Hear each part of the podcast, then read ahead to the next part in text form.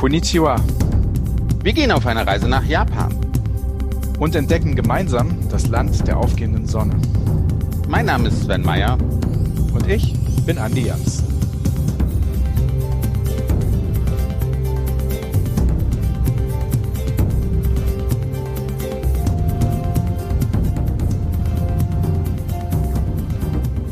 Hallo, liebe Zuhörerinnen und Zuhörer. Anni und ich haben es geschafft. Wir sind in Tokio gelandet und wir sind sehr dankbar, dass uns hier Angela Truisi empfängt. Sie arbeitet für die japanische Fremdenverkehrszentrale in Frankfurt am Main. Und ja, sie ist eine echte Expertin und wird uns sicherlich Tokio nun ein bisschen näher bringen. Angela, schön, dass du wieder dabei bist, denn wir haben schon in der ersten Folge mit dir über deine Affinität zu Japan gesprochen. Nun sind wir da, wir sind angekommen in Tokio, der Hauptstadt Japans. 38 Millionen Einwohner. Ich habe selbst lange in Peking gewohnt mit über 20 Millionen Einwohnern, schon ein riesiger Moloch. Und das macht mir einen Heidenrespekt, das Ding von einer Stadt, die da Tokio ist. Wie war das für dich, als du das erste Mal in Tokio angekommen bist? Was waren so deine ersten Eindrücke, deine Gefühle? Ja, also für mich muss ich dazu sagen, ich war ziemlich jung. Ich war 19, als ich das erste Mal alleine nach Tokio gereist bin mit einer Freundin. Und es war schon, also so die ersten Stunden der totale Flash, weil ich auch in meinem Leben, ich war vorher nicht in New York und nichts, also ich war noch nie in so einer auch nur annähernd so großen Stadt.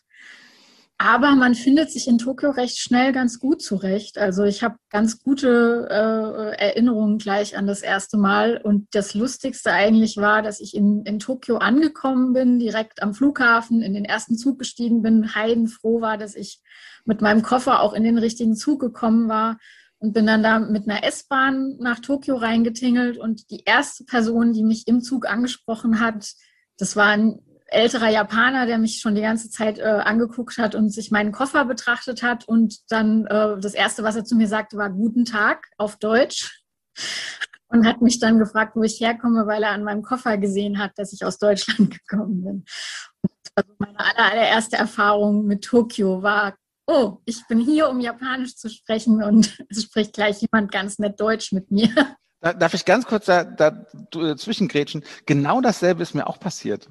Echt? Wirklich, als ich zum ersten Mal nach Tokio geflogen bin, ich, ich bin in die S-Bahn gestiegen und da hat mich dann, bei mir war es eine Frau, eine ältere ja. Frau, die mich dann, oh, du kommst aus Deutschland, schön, dass du in Tokio bist und, und genau. kam sofort ins Gespräch und, und sie hat mich sofort tausend Fragen gefragt, ja. hat mir noch Hoteltipps gegeben, in, in welchen Stadtteil ich gehen soll und so weiter und so ja. fort. Also sehr lustig.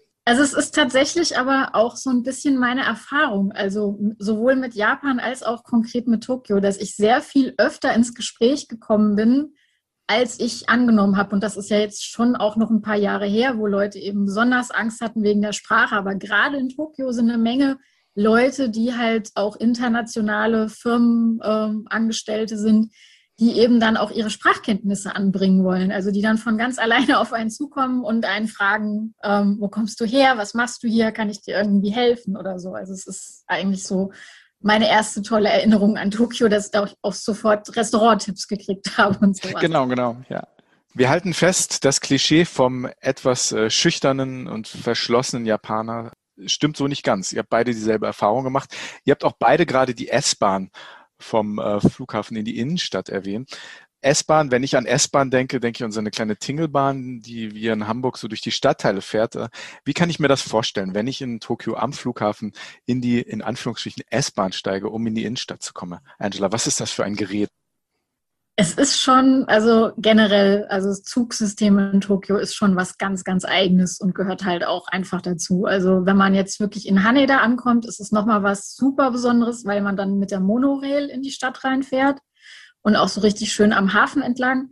Und auch wenn man in Narita ankommt, da gibt es mehrere äh, Möglichkeiten reinzufahren, zum Beispiel den Narita Express. Das ist ein Riesenzug, wo man allein schon für die Koffer super viel Platz eingeplant hat und also auch wenn man mit kleineren S-Bahnen fährt, also man wird sehen, da ist es einfach, ähm, ja, es ist einfach für sehr, sehr viel Verkehr ausgelegt. Also auch, dass viele Leute und viel Gepäck reinpassen. Das ist schon, schon was anderes. Aber, und auch das hat mich halt schon beim ersten Mal ziemlich überrascht, das ist alles so gut durchorganisiert, dass man sich viel weniger ins Gehege kommt als hier in Frankfurt, wenn man mal versucht, aus der Straßenbahn ein- und auszusteigen. Also Weißt du, was die Fahrt kostet von vom äh, Narita in die Innenstadt?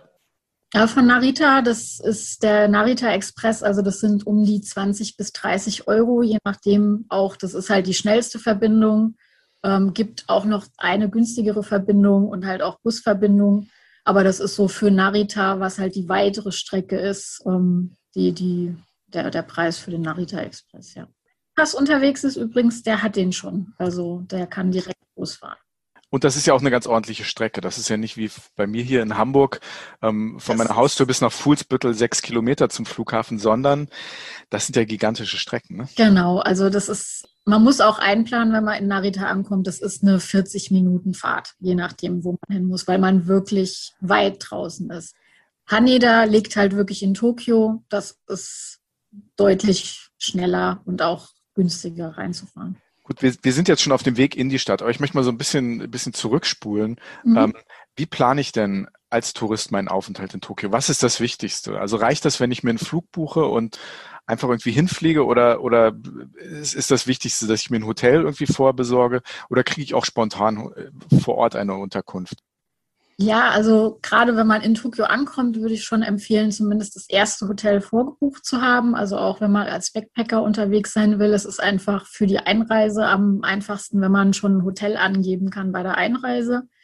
Und es ist auch so, dass Japan generell ein Land ist, wo sie äh, eine gewisse Vorbuchung erwarten. Also auch als ich äh, mit dem Rucksack mal eine Weile unterwegs war, ich habe es immer so gemacht, dass ich zwei, drei Tage vorher mich bei einem Hotel schon eingebucht habe, einfach damit sie wissen, dass ich komme. Hm. Es ist äh, in Japan einfach so ein bisschen üblich. Welchen Stadtteil empfiehlst du denn? So als für mich als, als Novizen erste Mal in Tokio, wo würdest du sagen, steige ich am besten ab, damit ich am zentralsten in Anführungsstrichen bin? Ich, ja, ich verstehe, ist, ich verstehe genau. schon, dass das ein Problem zentral ist. Zentral ist in Tokio schon so eine Frage, aber es gibt in äh, Tokio die Yamanote-Linie, das ist so eine Ringbahn, die ähm, eigentlich alle wichtigen Stadtteile verbindet. Und so entlang dieser Ringbahn ist man immer ganz gut beraten, weil da ist man wirklich auch mit dieser S-Bahn-Linie von einer Seite auf die andere Seite von Tokio in einer halben Stunde. Und da sind äh, Stadtteile, die ich empfehle, sind zum Beispiel wirklich Shibuya, Shinjuku, also solche, die man halt auch wirklich kennt, wo man ähm, auch schon was sehen kann. Ähm, Ueno ist ganz gut. Das ist eben gerade, wenn man vom Narita Airport kommt, eben auch ganz gut zu erreichen. Und von dort aus eben kann man schnell weiter, ist schnell in den äh, traditionelleren Vierteln. Und was günstiger ist und auch sehr, sehr gut, wenn man essen will oder sich eher für Popkultur interessiert, ist Ikebukuro. Und die, diese Stadtteile liegen eben alle entlang dieser Ringlinie. Du, du hast die Ringlinie äh, erwähnt. Wie bewege ich mich generell in, in, in Tokio fort? Also kann man auch zu Fuß laufen? Also oder, oder gibt es Fahrräder, die ich leihen kann? Fährt man Fahrrad in Tokio? Äh, gibt es andere öffentliche Verkehrsmittel, die man, die man nutzen kann? Kannst du uns darüber so ein bisschen erzählen? Genau. Also in der Innenstadt von Tokio, und das ist ja da, wo die Touristen meistens eben unterwegs sein werden, da sind eigentlich S-Bahn und U-Bahn, also das Tokio-Metro-System, sind eigentlich ähm, die Fortbewegungsmittel der Wahl. Es ist aber kein Problem. Also auch gerade wenn ich jetzt die Ringlinie erwähnt habe, zum Beispiel, wenn man ein oder zwei Stationen weiter will, das zu laufen. Das lässt sich normalerweise auch in 20 Minuten laufen. Es gibt auch Leihfahrräder. Das ist dann aber schon, das würde ich eher jemandem empfehlen, der eben sich wirklich auch schon auskennt, weil gerade Adressen sind in Tokio nicht so einfach zu finden. Und wenn man dann nicht weiß, wo man konkret jeden Tag hin möchte, ähm, dann ist eigentlich das U-Bahn-System der einfachste Weg. Wie, wie läuft Taxifahren in, in Tokio ab? Sprechen die meisten Taxifahrer Englisch oder? oder äh, nicht unbedingt. Es gibt inzwischen welche, die auch anzeigen, ähm, dass sie Englisch sprechen. Es ist aber auch meistens so, dass man das dort inzwischen auch schon über Apps einfach regelt, dass man sich ein Taxi bestellen kann. Also da kann man es dann auf Englisch einstellen und auch schon die Adressen angeben und so. Sowas geht schon. Generell ist Taxifahren in Japan und auch gerade in Tokio meistens teurer, als wir das hier gewöhnt sind. Und wie gesagt, also es ist, wenn man nicht wirklich jetzt ein Großraumtaxi braucht, weil man irgendwie mit sehr viel Gepäck und mit vielen Leuten unterwegs ist, dann lohnt es sich eigentlich auch nicht, ein Taxi zu rufen. Tokio ist, und das äh, werden wir sicher noch mehrmals erwähnen, eine Riesenstadt. Wenn man sich Reiseführer für Japan anguckt, ähm, hat Tokio da drin schon einen, einen, einen riesen Platz in diesen Reiseführern. Es gibt aber auch Reiseführer nur zum Thema Tokio. Und ich habe den Eindruck, wenn man sich diese Reiseführer über Tokio anguckt, gibt es oft Stadtteile, die selbst einen eigenen Reiseführer verdienen. Wie ja. mache ich mir denn als, als Tourist, als jemand, der nach Japan reisen möchte, wie, wie mache ich mir dann einen Plan über das, was ich, was ich dort sehen möchte? Also für dich als jemand, mhm. der dafür auch zuständig ist, die mhm. Leute in Sachen Japan und, und Tokio zu orientieren. Wie geht man daran, Angela? Wie, mhm. das ist für mich so eine, eine, eine Mammutaufgabe. Also ja. ich habe das Gefühl, um ein, eine Japan-Reise, eine Tokio-Reise zu planen, selbst dafür muss ich mir schon mal Urlaub nehmen. Ne? Das, ja, also es ist, ähm, es ist eben eine Riesenstadt und man muss halt auch wissen, dass äh, die einzelnen Stadtteile wirklich auch nochmal sehr unterschiedlich sind. Also eigentlich ist Tokio wenn man es genau will, eine Stadt, die aus mehreren Städten zusammengewachsen ist. Und das, das sagt man auch eigentlich in Japan so. Man sollte sich vorher eben überlegen, was einen thematisch auch ein bisschen interessiert, was man alles mitnehmen will. Also will ich eher äh, eine Mischung aus Kultur und Essen oder will ich äh, eine Mischung aus Popkultur und äh, den, den eher älteren Stadtteilen und dann würde ich mir eben danach auch ein bisschen aussuchen, wo ich übernachte, also wo ich dann da mein Zentrum entlang dieser, dieser Stadtteile aussuche. Generell empfehle ich immer, also man sollte mindestens drei Tage Tokio auf einer Rundreise schon auch mindestens einplanen, weil man sonst eigentlich überhaupt nichts mitbekommt. Und dann ähm, lohnt es sich eigentlich, also dass man gerade in Tokio so ein bisschen die Tradition und die Moderne verbindet. Also dass man anfängt in den traditionellen Stadtteilen, wo man das richtig alte Tokio noch sehen kann, also Asakusa, das ist einer der ältesten Tempel und also der älteste Tempel auch von Tokio noch erhalten, ähm, mit einer riesigen, wunderschönen Pagode und ähm, einer Tempelstraße, an der man auch ganz viele Kleinigkeiten und Essen kaufen kann. Das ist der Todaiji, also den sieht man auch sehr, sehr oft ähm, mit dem Kaminarimon in verschiedenen Bildern von Tokio. Und dort ist eben auch zum Beispiel eine Tourist Information. Also wenn man direkt dort schon mal sich auch mit Material eindecken will und vielleicht auch noch mal ein paar Tipps abholen kann, kann man dort sich auch schon mal beraten lassen. Und ähm, das ist ziemlich nah am Ueno-Park zum Beispiel. Da kann man das vielleicht verbinden, wenn man Asakusa und den Ueno-Park verbindet. Und einer der ganz tollen Tempel in Tokio ist noch der Meiji-Schrein.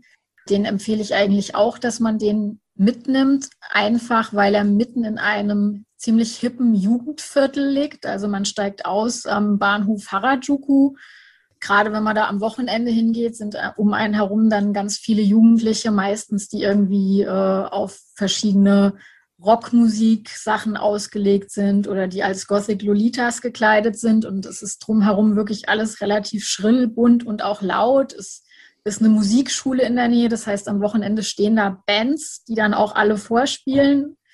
Und dann läuft man von dem Bahnhof wirklich nur um eine Ecke zu einem Tori und läuft in diesen Tempelbereich rein. Und desto weiter man reinläuft, desto leiser und ruhiger wird es. Also da hat man dann wieder diese zwei Seiten von Tokio, wo man mal so richtig, ja, diese, diese unterschiedlichen Gesichter der Stadt halt auch direkt selber erfahren kann.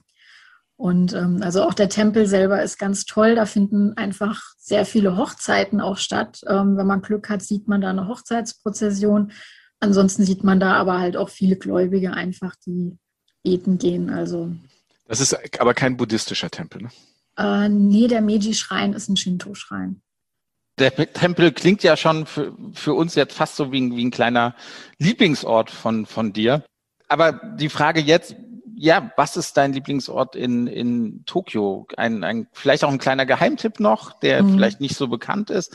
Wo, wo bist du am liebsten? Ich weiß noch, mir hat es, ich habe natürlich auch die Sehenswürdigkeiten mir angeschaut, aber mhm. ich fand es absolut faszinierend, einfach an der Straßenecke zu sitzen im Café und die Leute zu beobachten. Ja. Das war für mich schon, das hätte ich stundenlang machen können. Also ich persönlich mag Shibuya sehr gerne, da wo halt auch diese Kreuzung ist. Ähm, da kann man wunderbar auch äh, essen gehen und kann auch an der Kreuzung eben People-Watching betreiben. Und es ist drumherum wirklich eigentlich alles, äh, was man so auch braucht. Ist auch nicht weit weg von Harajuku zum Beispiel. Und ähm, so ein kleiner Tipp, den ich immer habe, der mir sehr, sehr gut gefallen hat, der ein bisschen weiter draußen von der Innenstadt liegt, ist der Gotokuchi-Tempel der ähm, im Internet meistens Katzentempel genannt wird. Also da ähm, verkaufen sie so kleine Maneki Neko, diese Winkekatzen. Und die werden auch wirklich alle dann äh, im Tempel auf so einen kleinen Altar gestellt und sowas. Und der hat eine wunder, wunderschöne Pagode. Also ich kannte nur diesen kleinen Katzentempel vorher, als ich hingefahren bin und wusste nicht, wie groß das Gelände ist. Aber da ist ein ähm, sehr, sehr schöner ja, Friedhof und eine Parkanlage drumherum mit einer riesigen Pagode. Also da hat sich der Weg raus halt auch einfach gelohnt. Da war relativ wenig los und es ist wirklich sehr, sehr schön. Ansonsten einer meiner absoluten Lieblingsspots jetzt in den letzten äh, Reisen war auf jeden Fall das Digital Arts Museum in Odaiba. Das ist, ähm, äh, also die Kunst dort ist ähm, interaktiv. Ein Paradies für Instagrammer und, und Influencer, Nicht oder? nur für Instagrammer. Also lustig, äh, lustige Geschichte da war, dass ich das letzte Mal äh, gedacht habe, okay, ich treffe mich Sonntag mit einer Freundin ich bin Samstag alleine in Tokio, was mache ich? Gehe ich ins Digital Arts Museum und habe eigentlich vorgehabt, natürlich da vielleicht drei, vier Stunden zu verbringen. Habe dann prompt meine Freundin dort getroffen, weil sie eine andere Touristin dabei hatte, der sie auch was Tolles zeigen wollte. Also wir sind dann gleich samstags ineinander reingerannt in Tokio, was ja auch nicht äh, so wahrscheinlich ist. Also es ist ein wirklich ein ganzes Areal, wo Lichtkunstwerke um einen herum auf einen reagieren, wo man mit den Kunstwerken auch interagieren kann, wo alles auf Licht und Klang ausgelegt ist, wo man sehr, sehr viele wirklich typische japanische Ästhetik auch sehen kann. Also auch da werden äh, Lichtprojektionen von, von japanischen Geistern und Legendenfiguren zum Beispiel gezeigt. Und was mich da am meisten fasziniert, ist, äh, die haben ein Teehaus in diesem Museum. Das Teehaus ist komplett dunkel. Man kann am Anfang mit Geruch auch einen Tee aussuchen, den man dort trinken will. Die gibt es jeweils warm oder kalt. Und es gibt auch noch Eis als Option, also Grüntee-Eis. Und es ist wirklich so, dass man dann die, die Schale serviert bekommt, so wie in einer Teezeremonie.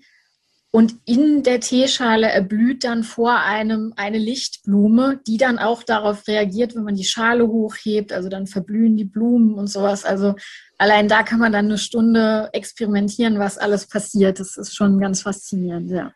Das klingt irre und das klingt auch so, als ob das irgendwie so die Grenzen dessen, was die Japaner kulinarisch machen, ja auch irgendwie ständig neu definiert werden. Ne? Ja. Rede von Kulinarik, Angela. Tokio ist weltberühmt für Restaurants, für japanische Küche in allen und verschiedensten Ausführungen. Du bist dort oft gewesen. Kannst du uns einfach mal was an die Hand geben, was das Thema Essen angeht? Also für jemanden wie mich, der, der neu in Tokio ist, was würdest du mir sagen, was ich unbedingt in meinen ersten ein, zwei Tagen da mal ausprobieren sollte? Also unbedingt Sushi, gerade dieses Sushi in dem Stil, wie wir es kennen, das ist ein Sushi, das eigentlich aus Tokio kommt. Also diese, diese Form von Sushi wurde auch in Tokio entwickelt und natürlich gibt es in Tokio auch den Fischmarkt. Äh, und drumherum gibt es mit den frischesten Fisch, den man sich denken kann. Also so gutes Sushi kriegt man wirklich fast nirgendwo und auch eigentlich immer noch relativ günstig.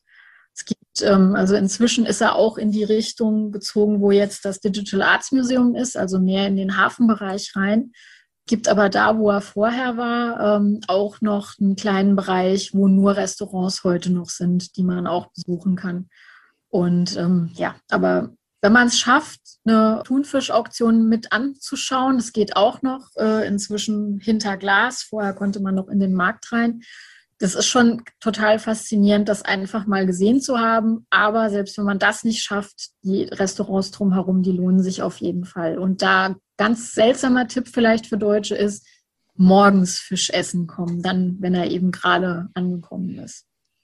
Ja, ich wollte gerade sagen, ist wahrscheinlich nichts für, für Langschläfer, sich den Fischmarkt in Tokio anzuschauen, oder? Genau, also da die, die Auktionen selber, die finden schon um vier bis fünf Uhr statt. Also dafür muss man wirklich, wirklich früh aufstehen.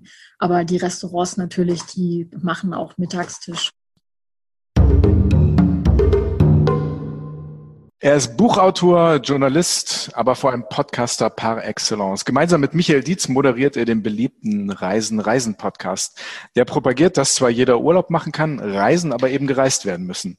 Wir sind froh, dass er heute hier ist, um uns etwas über seine Liebe zur japanischen Küche zu erzählen. Wir begrüßen Jochen Schliemann. Hallo Jochen. Hallo Jochen, ja, auch von mir. Äh, vielen Dank, dass du, dass du mit dabei bist. Wir freuen uns sehr Du hast ja auch relativ schnell zugesagt. Und zwar mit der Begründung, dass über Japan reden so ein bisschen wie Urlaub für dich ist. Wo, woher kommt das? Das kommt daher, dass ich mein Herz in Japan verloren habe. Bin ja viel Reisender, klar, sonst wäre ich nicht Reisepodcaster, mit Reisen, Reisender Podcast. Und, und auch mein Buch würde sonst nicht vom Reisen handeln und auch von vielen verschiedenen Orten. Und ich hatte nie geglaubt, dass ich an einem Ort öfter zurückkehren würde, den ich bereise, weil ich mir immer vorgenommen habe, das so lange mal jeden Ort nur einmal zu besuchen, bis ich die ganze Welt gesehen habe. In Japan hat das überhaupt nicht funktioniert. Ich bin voll drauf hängen geblieben. Es hat mit ganz vielen Ebenen zu tun. Ähm, natürlich auch mit dem Thema Essen, wie dort mit Essen umgegangen sind, was es doch für grandiose Arten von Essen gibt, wie man da isst, wie wichtig Essen ist, aber auch wie die Menschen miteinander umgehen. Und Japan ist ein Land, das augenscheinlich auf den ersten Moment gar nicht so anders ist als zum Beispiel Deutschland. Aber je länger man da ist, desto spannender und seltsamer wird's. Und das äh, genieße ich jedes Mal wieder. Das heißt, jedes Mal, ich, ich könnte sitzen an der Straße eine Stunde und, und mir die Leute angucken. Und ich würde mich nach zwei Stunden mehr wundern als nach einer Minute. Und Japan hat mein Herz gewonnen. Ja. Das Reisen geht natürlich auch immer durch den Magen. Und Japan ist kulinarisch vielleicht das Mekka Asiens oder zumindest eine der heiligsten Pilgerstätten des guten Essens auf dem asiatischen Kontinent. Sushi kennt zum Beispiel fast jeder, aber es wird ja einem doch manchmal ganz schwindlig, wenn man so auf eine Sushi-Karte guckt und äh, sich das einfach mal vor Augen führt, was die Variationen da sind. Kannst du uns eine kurze Einführung geben, was für Kategorien von Sushi es gibt? Also ich denke, der, der grundlegendste Unterschied, so kann man vielleicht anfangen, ist erstens, dass Sushi nur zehn Prozent des Speiseplans ausmacht, ungefähr, also einen kleineren Prozentteil des japanischen Speiseplans, als man hier meinen möchte in Deutschland. Ne, weil in Deutschland glauben ja alle, alle Japaner essen den ganzen Tag nur Sushi und manchmal essen sie auch Ramen. So. Das ist natürlich nicht der Fall. Und vor allen Dingen, was man schnell merkt in Japan, ist, dass es eigentlich diese Maki-Sushi, also diese eingewickelten, also in Algenpapier eingewickelte mit Reis drin und dann mit einer relativ kleinen Füllung, die gibt es gar nicht. Äh, die gibt es gar nicht so oft. Also hauptsächlich wird über Nigiri gesprochen, beziehungsweise wird verzehrt. Und das ist das, bei dem der Fisch halt auf dem Reis drauf liegt. Also üppiger, mehr Fisch. Und Sashimi, also Sashimi purer Fisch hat auch eine viel größere Stellung. Und es gibt natürlich viel mehr, viel mehr Varianten. Also hier ist natürlich dann, hier geht's dann ja oft in äh, europäischen Gefilden um Lachs oder Thunfisch. Und äh, wenn man Glück hat, wird noch eine Garnele reingelegt oder so oder halt ein paar Gurken oder so. Und da gibt's natürlich andere Arten von Fisch, also vielen weißen Fisch. Da wird auch mit Muscheln gearbeitet, äh, Makrelen. Es gibt ja allein vom Thunfisch gibt es verschiedene äh, Fettgehalte, die zu verschiedenen Arten von äh, Sushi-Thunfisch führen. Also es gibt halt äh, Toro, das ist etwas fettiger, dann gibt's, ne, also es gibt den normalen, der heißt dann, glaube ich, Tekka. Also es gibt diverse, das ist ein Universum, wie alle, wie alle Lebensmittel oder ja doch, wie alle, alle Arten von Essen. Also sei es jetzt Rahmennudeln oder halt Sushi. In Japan hat alles so, ist alles so ein Universum, das man so einbringen kann. Und wenn man ganz viel Zeit hat und ganz viel Liebe und ganz viel Nerdtum, dann kann man damit jahrelang verbringen. Und ansonsten, ich kann jedem nur raten, wenn er in Japan ist, geht in eine kleine Sushi-Bar, geht vielleicht auch zum Fischmarkt, zum Beispiel in Tokio, da ist natürlich dann auch günstiger und sagt äh, oder mit Händen und Füßen macht verständlich, dass ihr auch gerne den Fisch nehmt, den der Koch heute vorschlägt und lasst euch einfach bedienen. Und ihr werdet euch wundern, was da alles passiert. Also man kriegt Nigiris auf den Tisch direkt auf die Bar gelegt, das ist alles sehr sauber, da ist man manchmal auch Sushi mit den Händen zum Beispiel, nicht immer, oft auch mit Sticks natürlich. Ähm, das, das ist, ist ein Universum, in das man eindringen kann und das viel, viel facettenreicher ist als man meint und sehr, sehr viel mit feinen Geschmacksnerven zu tun hat. Also ich, ihr merkt schon, ich höre gleich wieder auf, es, es ufert bei mir immer so aus, aber eine Sache sei noch erwähnt. Es ist ja in Europa, vor allem in Deutschland auch oft so, man glaubt ja an Sushi, da kommt dann so eine entschuldigende dünne Scheibe Fisch irgendwie auf so einem, auf so einem Reis, ich wollte jetzt sagen schon Klumpen, aber auf, auf, auf einer Menge Reis drauf. Und dann macht man viel Sojasauce und viel Wasabi, dass es auch scharf wird. Und dann ballert man sich irgendwie so, macht man so einen Wasabi-Freeze mit der Nase und dann denkt man so, jetzt hat man gerade Sushi gegessen. Das hat man im weiteren Sinne auch. Und das hat mit dem, was Japaner mit Sushi meinen, eigentlich gar nichts zu tun, weil ja, genauso wie Japan ein sehr feinfühliges Land ist, bei dem man erst spät merkt, welche Besonderheiten und Eigenarten es hat, ist es bei Sushi und bei vielen japanischen Essen auch so. Also die Sinne müssen sich erst an die Feinheit gewöhnen und dann merkst du erst die Nuancen. Es ist ein sehr, sehr feines Essen, was gar nicht so viel mit Sojasauce oder mit Wasabi zu tun hat. Das sind alles nur so kleine Spielchen anbei. Es geht eigentlich wirklich um das gute Grundprodukt, den guten Fisch und auch über den Reis könnte man Doktorarbeiten schreiben. Wie warm der sein muss, welcher Reis und sonst so. Ich erinnere mich gut daran, wie ich äh, bei einer meiner ersten Sushi-Erfahrungen in Japan selbst äh, vom, vom Sushi-Chef gemaßregelt wurde, weil ich ähm, zu viel Wasabi auf Sushi gemacht habe. Äh, da war der ganz schön sauer auf mich. Ja.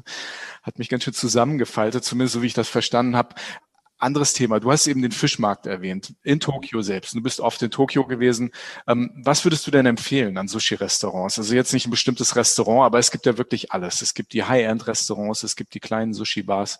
Was ist denn das, was, was du empfehlen würdest für jemanden, der noch nicht in Tokio war, der noch nicht in Japan war, der mal in diese Sushi-Welt abtauchen will? Wo macht man das am besten? Es gibt gute, solide äh, mittelständische Ketten sozusagen, die auch also in Kaufhäusern sind. Oft in Japan ist es ja so, dass man in, in, ähm, in den großen Kaufhäusern oben auf den oberen Etagen Restaurants hat, so ein bis zwei Etagen. Und da gibt es natürlich auch Sushi-Restaurants. Äh, an die Bar setzen, dann sieht man mehr. Ähm, es gibt oft einen Mittagstisch. Immer der Tipp des Mittagstischs. Ähm, selbst die, also fast alle, selbst auch sehr teure Restaurants, haben eigentlich einen Mittagstisch. Das gehört dazu sozusagen zur Tradition. Das heißt, man kann billiger Sets essen, die völlig okay sind, also mehr als okay, also wirklich, wirklich gut und man kriegt einen ersten Einblick in das Essen, um das es dann geht. Also ich habe zum Beispiel auch das erste Mal Wagyu so gegessen, dieses besondere Rind, das es in Japan gibt. Das ist natürlich teuer, aber wenn es am Mittagstisch in so einem Wagyu-Restaurant ist, dann ist es günstiger und es ist völlig ausreichend. Also ausreichend ist gar nicht das richtige Wort dafür. Das andere, was du machen kannst, ist natürlich, wie gesagt, in Tokio zum Beispiel zum Fischmarkt zu fahren, zum Hafen. Da gibt es manchmal Restaurants, ähm, eben, da müsste man ins Detail anbringen und eindringen und wirklich Läden dann nennen. Es gibt einen Laden, der heißt Sushi Dai zum Beispiel, da war ich jetzt. Das Interessante für mich daran war, wenn man zum Fischmarkt fährt, fährt man wahnsinnig früh dahin. Also nicht um fünf, sondern halt eher um vier, dass man um vier da ist. Also ich rede nicht von um vier aufstehen. Und wenn man dann halt da in der Schlange steht, vor diesem, ein, ein paar dieser Sushi-Bars, die wirklich den Fisch dann wirklich ja extrem frisch auf den Teller kriegen sozusagen oder aufs Brett, äh, dann steht man, also ich habe über eineinhalb Stunden angestanden und war, also ich war morgens um sechs, nach zwei Stunden Anstehen, war ich in einem Sushi-Restaurant und habe rohen Fisch gegessen, was für mich als Mensch, der aus Europa kam, erstmal relativ abgefahren war. Es war mir völlig egal. Ich habe mich selten so gut gefühlt äh, wie danach, weil das Essen zum einen sehr gut war, sehr gesund und es war einfach eine kulturelle Erfahrung. Also der Tipp, einfach näher dahin zu gehen, wo, der, wo die Rohware sozusagen gehandelt wird, ist, glaube ich, prinzipiell erstmal gut, wobei man natürlich immer auf das Etablissement achten muss. Auch da gilt aber auch dieser wundervolle Zusatz in Japan für mich ich habe in Japan in sehr langer Zeit, die ich da war, nie schlecht gegessen und ein bis zweimal durchschnittlich. Und der Grund, warum ich es weiß, ist, dass es fast nie passiert. Also man muss schon, klar, man muss die Sinne beisammen haben, wenn man Orte sich wie immer aussucht oder irgendwo spazieren geht, auch Restaurants aussucht, aber die Chance, dass du wirklich was Schlechtes kriegst, ist wirklich gering. Du hast gerade eben gesagt, Sushi macht eigentlich nur zehn Prozent der, der japanischen Küche aus und du hast dann das Wort Ramen benutzt. In Großstädten kennt man es jetzt vielleicht so ein bisschen, denn es gibt Rahmenrestaurants. Erklär einem Dummen wie mir einmal, was, was sind Rahmen und was hat das mit Essen zu tun? Rahmen ist letztlich im weiteren Sinne eine Nudelsuppe.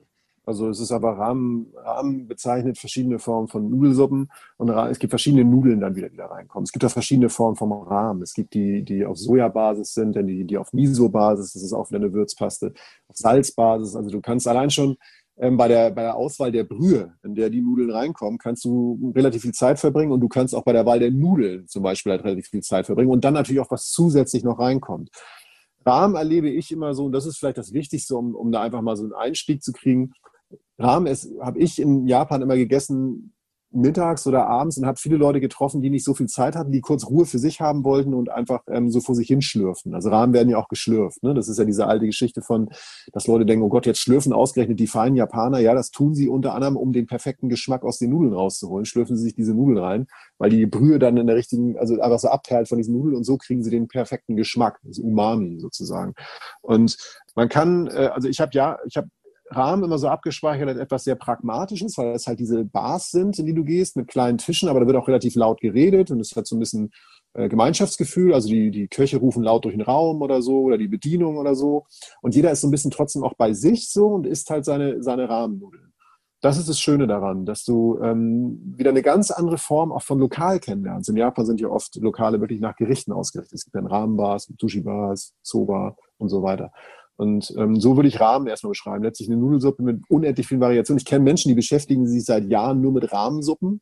Ich weiß nicht, wie die aussehen. Also, also, also sind nette Leute so, aber die, äh, die das sind halt Nerds. Ne? Äh, aber äh, auch, auch in das Universum kann man äh, sehr lange eindringen und sehr, sehr viel Spaß haben. Rahmennudeln, Tokio, gibt es unendlich viele Rahmenrestaurants. Das sind ja auch oft kleinere Läden, ne? oder beziehungsweise nicht, nicht Läden, die irgendwie riesige Rahmentempel sind. Ähm, auch da Tokio wahrscheinlich prädestiniert einfach zum Ausprobieren. Ne? Hast du da Tipps? Gibt es bestimmte Stadtteile, die, die, die rahmenmäßig besser sind als andere? Das ist so viel. Ich habe hervorragende Rahmen gegessen mal an der Uni in Tokio, in der Nähe der Uni. Das war halt so ein Studentenladen, wo man dann halt abends hingeht, wenn man keinen Bock hat zu kochen sozusagen. Und da saßen mal so Studenten rum. Du bestellst ja oft am Automaten dann bizarrerweise. Du gibst am Automaten, wählst du deine Sorte aus, drückst dann darauf, setzt dich rein, kriegst die serviert. also an der Uni kann man gut Rahmen essen. Es gibt da eine Rahmenkette, die ich zum Beispiel sehr gut empfehlen kann. Zum Beispiel auch die heißt Nepudo.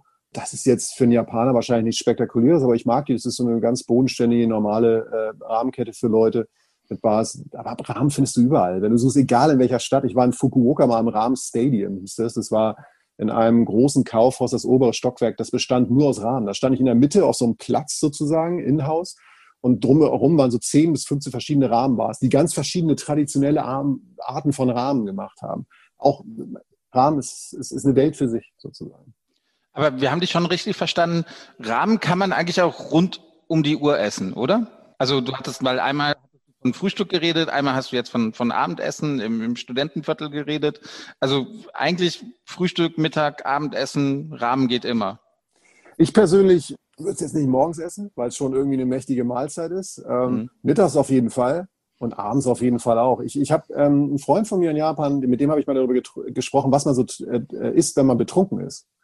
Ähm, und da kam ich dann so mit Currywurst, Pommes, Döner oder so. Und er sagte tatsächlich auch viel Rahmen. Er meinte, ähm, das ist auch natürlich ein perfektes Essen, weil es relativ eine fetthaltige Brühe ist und sehr nahrhaft und so. Und natürlich auch einen guten, würzigen Geschmack hat. Das hat, ist, ja, ist ja gar nicht so fein wie Sushi oder so, sondern hat richtig Wumms. Ähm, also Rahmen wird auch gerne gegessen, wenn man einen im Kahn hat. Ja. Jochen, ihr habt eine ganze Reisen-Reisen-Folge nur mit japanischem Essen verbracht. Und das ist gut so. Das war die längste Folge mit, Meister. Also äh, wir haben, äh, ja, ja, wir haben, die Folge sollte, wieso so Folgen sind immer so eine Stunde oder 70 Minuten lang und die ist völlig eskaliert, weil die war, glaube ich, fast anderthalb Stunden. Ja, haben wir. Einfach, weil unsere Hörer von Reisen, Reisen, der Podcast Japan sehr mögen, Asien mögen. Gut, wir reisen ja überall hin. Also das ist vom Allgäu über Schottland bis nach äh, Galapagos, aber halt Japan ähm, mögen wir sehr gerne, hatten schon zwei, drei Folgen dazu gemacht. Tokio, einmal Kyoto, einmal Japan, einmal so. Und das japanische Essen kam nur noch hinzu, eben weil es Essen ist eins der Reisethemen für uns und auch für unsere Hörerinnen. So kam es zu dieser ersten Folge, die wir monothematisch über Essen gemacht haben und sie hat sagenhaften Anschlag gefunden. Ja. Absolut zu empfehlen. Vielen Dank, lieber Jochen. Über Essen reden ist eine Sache, aber japanisches Essen muss man essen, genau wie man Reisen reisen muss. Vielen, vielen Dank, dass du heute dabei warst. Ja, sehr gern und ich äh, immer gern. Wenn ihr über Essen reden wollt, ruft an, Leute. Vielen lieben Dank, Jochen. Angela, du hast das eben schon erwähnt, angedeutet. Thema Rückzug, leisere Orte. Das klingt jetzt alles für, für Menschen, die das nicht so gewohnt sind, nach, nach, nach, nach viel. Ne? Japan ist, ist sehr anders. Tokio ist ein, eine Riesenstadt. Ne? Ich wiederhole mich, aber äh, ist eine Riesenstadt. Viele Dinge sprechen mit einem von Ampeln bis Rolltreppen. Also ja. hat schon so eine Reizüberflutung gleich. Also für so einen jungen Hüpfer wie mich, ne, der in diese hippen Stadtteile abtaucht, ähm, gibt es natürlich viel zu tun. Ich brauche nicht viel Rückzug, aber was machen wir dann mit Sven? Ne? Wir sind ja zusammen in Tokio unterwegs und wenn der mal ein bisschen Ruhe braucht, wo kann der sich denn, wenn wir unterwegs sind, ein bisschen zurückziehen? Gibt es mhm. sowas wie Rückzugsorte, Parks ja. oder vielleicht auch Natur, wo man, wo man sagen kann, so ich lasse die Stadt jetzt mal Stadt sein und, und ziehe mich zurück? Zurück, ne, während der Andi irgendwie mhm. durch die hippen Viertel zieht. Also es gibt große Parks auf jeden Fall, die schon sehr einladend sind, eben zum Beispiel den Ueno Park und den Yoyogi Park. Zur Kirschblütenzeit sind die allerdings auch nicht ruhig und auch nicht erholsam. Mhm. Aber was wunderbar ist eigentlich an Tokio, ist in der Tokio-Präfektur selbst sind drumherum sehr, sehr viele Gebiete, die auch direkt schon Natur sind. Also man kann in Tokio sogar wandern gehen, auch direkt im Wald schon. Man kann rausfahren, also ganz berühmt ist der Mount Takao. Viele ähm, Tokioter und auch Japaner äh, gehen da gerne im Sommer wandern, gerade wenn es in Tokio sehr, sehr heiß wird. Aber auch zum Beispiel zum Neujahr, wenn man den, den äh, Sonnenaufgang sich angucken will. Das ist so der Ort, wo Tokioter den Sonnenaufgang dann im neuen Jahr sehen möchten. Generell ist eine äh, schöne Idee, aber auch Richtung Saitama rausfahren. Ähm, da drumherum, da ist noch so ein bisschen landwirtschaftlicher und da sind eben viele, viele richtig dichte Wälder noch. Das ist äh, von Ikebukuro aus fährt, kann man da in 30, 40 Minuten komplett draußen sein, auch schon in der Natur. Also für, für Anime-Fans ist das ganz, ganz berühmt, weil es da den Totoro-Wald gibt, also den Wald, der einen Ghibli-Film auch inspiriert hat. Und also drumherum, ich bin da schon öfter wandern gewesen, ist wirklich sehr, sehr schön. Was ganz äh, interessant ist es auch, dass Tokio viele Inseln hat. Also man kann auch mit einer Fähre in, ja, also die ein, eine oder zwei der Inseln, die nah an Tokio liegen, kann man in ein paar Stunden schon erreichen. Also in zwei Stunden, glaube ich, ist die nächste. Da kann man richtig nochmal Inselurlaub auf vulkanischen Inseln machen. Also drumherum richtig Meer. Da ist auch, ja, kann man sogar mit, mit Delfinen schnorcheln gehen. Oha, das klingt mir aber nicht nach den empfohlenen drei Tagen. Das klingt mir eher nach einer Woche nee, oder das vielleicht ist dann, sogar zwei also Wochen. wenn man sowas machen will, da muss man schon deutlich mehr Zeit einplanen. Hm. Aber jetzt wirklich so, wenn man einfach noch mal einen Tag wandern will, dann ist wirklich drumherum Mount Takao zum Beispiel kein Problem. Sehr schön. Das Jahr 2021 ist für Tokio ja auch ein ganz besonderes Jahr, denn es finden die Olympischen Sommerspiele statt. Was kannst du uns denn darüber sagen? Wie laufen die Vorbereitungen? Müsste ja eigentlich alles fertig sein, war ja eigentlich schon für 2020 geplant. Also nur noch mal drüber gewischt und, und dann kann, können die Gäste erwartet werden. Also die, die äh, Stadien und alles, das ist soweit schon vorbereitet. Es sind auch viele Sehenswürdigkeiten, die extra sich darauf vorbereitet hatten, sind eigentlich auch schon eröffnet worden. Ähm, da würde ich auch nochmal empfehlen, wenn man in Tokio ist und mal sehen will, wie riesengroß zum Beispiel Tokio ist, dann ist in Shibuya eine neue Aussichtsplattform, eigentlich auch im Hinblick auf die Olympischen Spiele äh, eröffnet worden.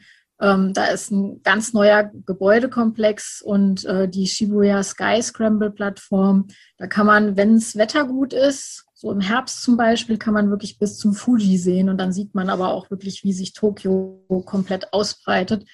Und also insofern, die Touristen können eigentlich kommen. Es ist alles da, es wartet jetzt nur. Ich, ich bin soweit äh, und ich habe Lust. Ich weiß nicht, wie sieht's aus mit dir, Sven? Ja, ich bin halt in diesen etwas ruhigeren Gegenden und bereite mich auf die Besteigung des Mount Fuji vor, ne? Während du ja. dann dich austobst in den Hippenvierteln. Aber am Mount Fuji werde ich dich abhängen. So sieht's aus. So sieht's aus. Angela, wir, wir reden über Fuji, Mount Fuji. Da wollen wir als nächstes hin. Wir wollen nach Shizuoka. Das ist ähm, nicht weit weg von Tokio, aber wir haben trotzdem keine Ahnung, wie wir da hinkommen. Wie bereiten wir uns auf die Zugfahrt vor? Von wo geht's los? Orientiere uns da ein bisschen. Ne? Genau, also generell ist auch nicht so schwer in Tokio den richtigen Zug zu finden. Nach Shizuoka fährt man mit dem Shinkansen am besten. Das geht natürlich auch am schnellsten. Gerade Reisende, die jetzt mit dem Railpass unterwegs sind, die können auch den, den Shinkansen eben mit diesem Pass äh, kostenlos dann benutzen. Also man muss den Pass natürlich vorher kaufen, aber der, der Zug ist dann schon enthalten. Und ähm, Shinkansen-Züge, die fahren normalerweise ab Tokyo Station, also das heißt auch Tokyo Station, oder zum Beispiel ab dem Bahnhof Shinjuku. Und da, von dort aus fahren sie dann in den Süden. Und Shizuoka liegt ein bisschen südlich an der Küste von Tokio. Also eigentlich muss man die Züge erwischen, die auch Richtung Kyoto, Osaka weiter. Mhm. Und wenn wir Mount Fuji aus dem Zug sehen wollen, auf welcher Seite sitzen wir? Das ist, wenn man von Tokio auskommt, Richtung Kansai die rechte Seite. Man hat nicht immer Glück. Er ist manchmal wirklich ein bisschen äh, eine Diva, der Fuji, dass er sich hinter Wolken versteckt. Aber ich habe wirklich schon öfter das Glück gehabt, dass man ihn doch sehen kann. Also wir sind zwar auch, wir sind ja auch zwei Diven und äh, wenn Sven und ich reisen, dann äh, dem, dem zeigen wir es schon, dann wird er sich. Ich sitze in Fahrtrichtung, ja. auf jeden Fall. wunderbar, ja. wunderbar. Das ist ähm, im Shinkansen werden die Sitze ja extra in Fahrtrichtung gedreht, also sitzt man immer in Fahrtrichtung, dass man auf der rechten Seite einen Platz kriegt. Sehr gut. Die sind schon erlebt, wenn ich eine Platzreservierung mache, dass sie mir extra sagen, sie haben mich auf die rechte Seite reserviert, damit ich auch den Fuji sehen kann. Die sind wahrscheinlich sehr begehrt, die Plätze, ne? Ja, hm, sehr gut. Wie bereiten wir uns denn sonst noch vor auf diese Fahrt? Ähm, äh, lohnt sich da, sich vorher mit Essen einzudecken oder, oder, oder ein Bierchen mitzunehmen? Wie ist das in Japan, wenn man Zug fährt? Genau, also gerade Züge sind ein super Ort zum Essen. Das klingt vielleicht ein bisschen komisch, aber es ist auch so.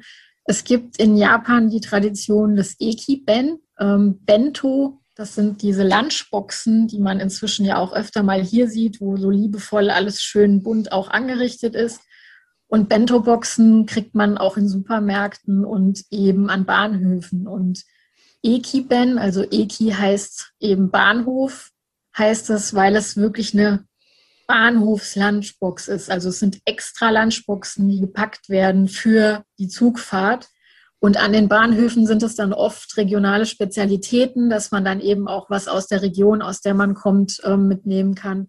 Und eben gerade wenn man da an den Shinkansen-Bahnhöfen unterwegs ist, da reihen sich dann die Läden, die diese Boxen haben, aneinander. Also da würde ich auf jeden Fall empfehlen, vorher ein bisschen gucken zu gehen und mir da was mitzunehmen.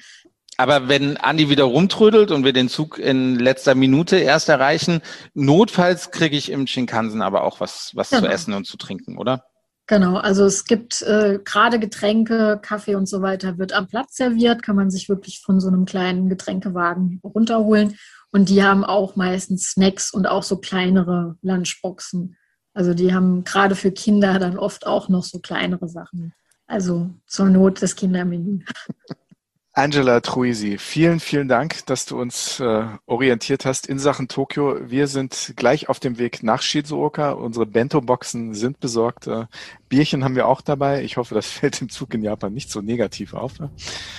Nee, das, da muss man keine Angst haben. Wunderbar. Und ich freue mich ähm, sehr auf Tokio und ich freue mich auch auf unsere Fahrt nach Shizuoka. Sven, geht los, oder? Ja, sofort. Komm, nicht rödeln. Lass uns noch ein Bento kaufen. Wunderbar. Vielen Dank, Angela. Ciao. Tschüss.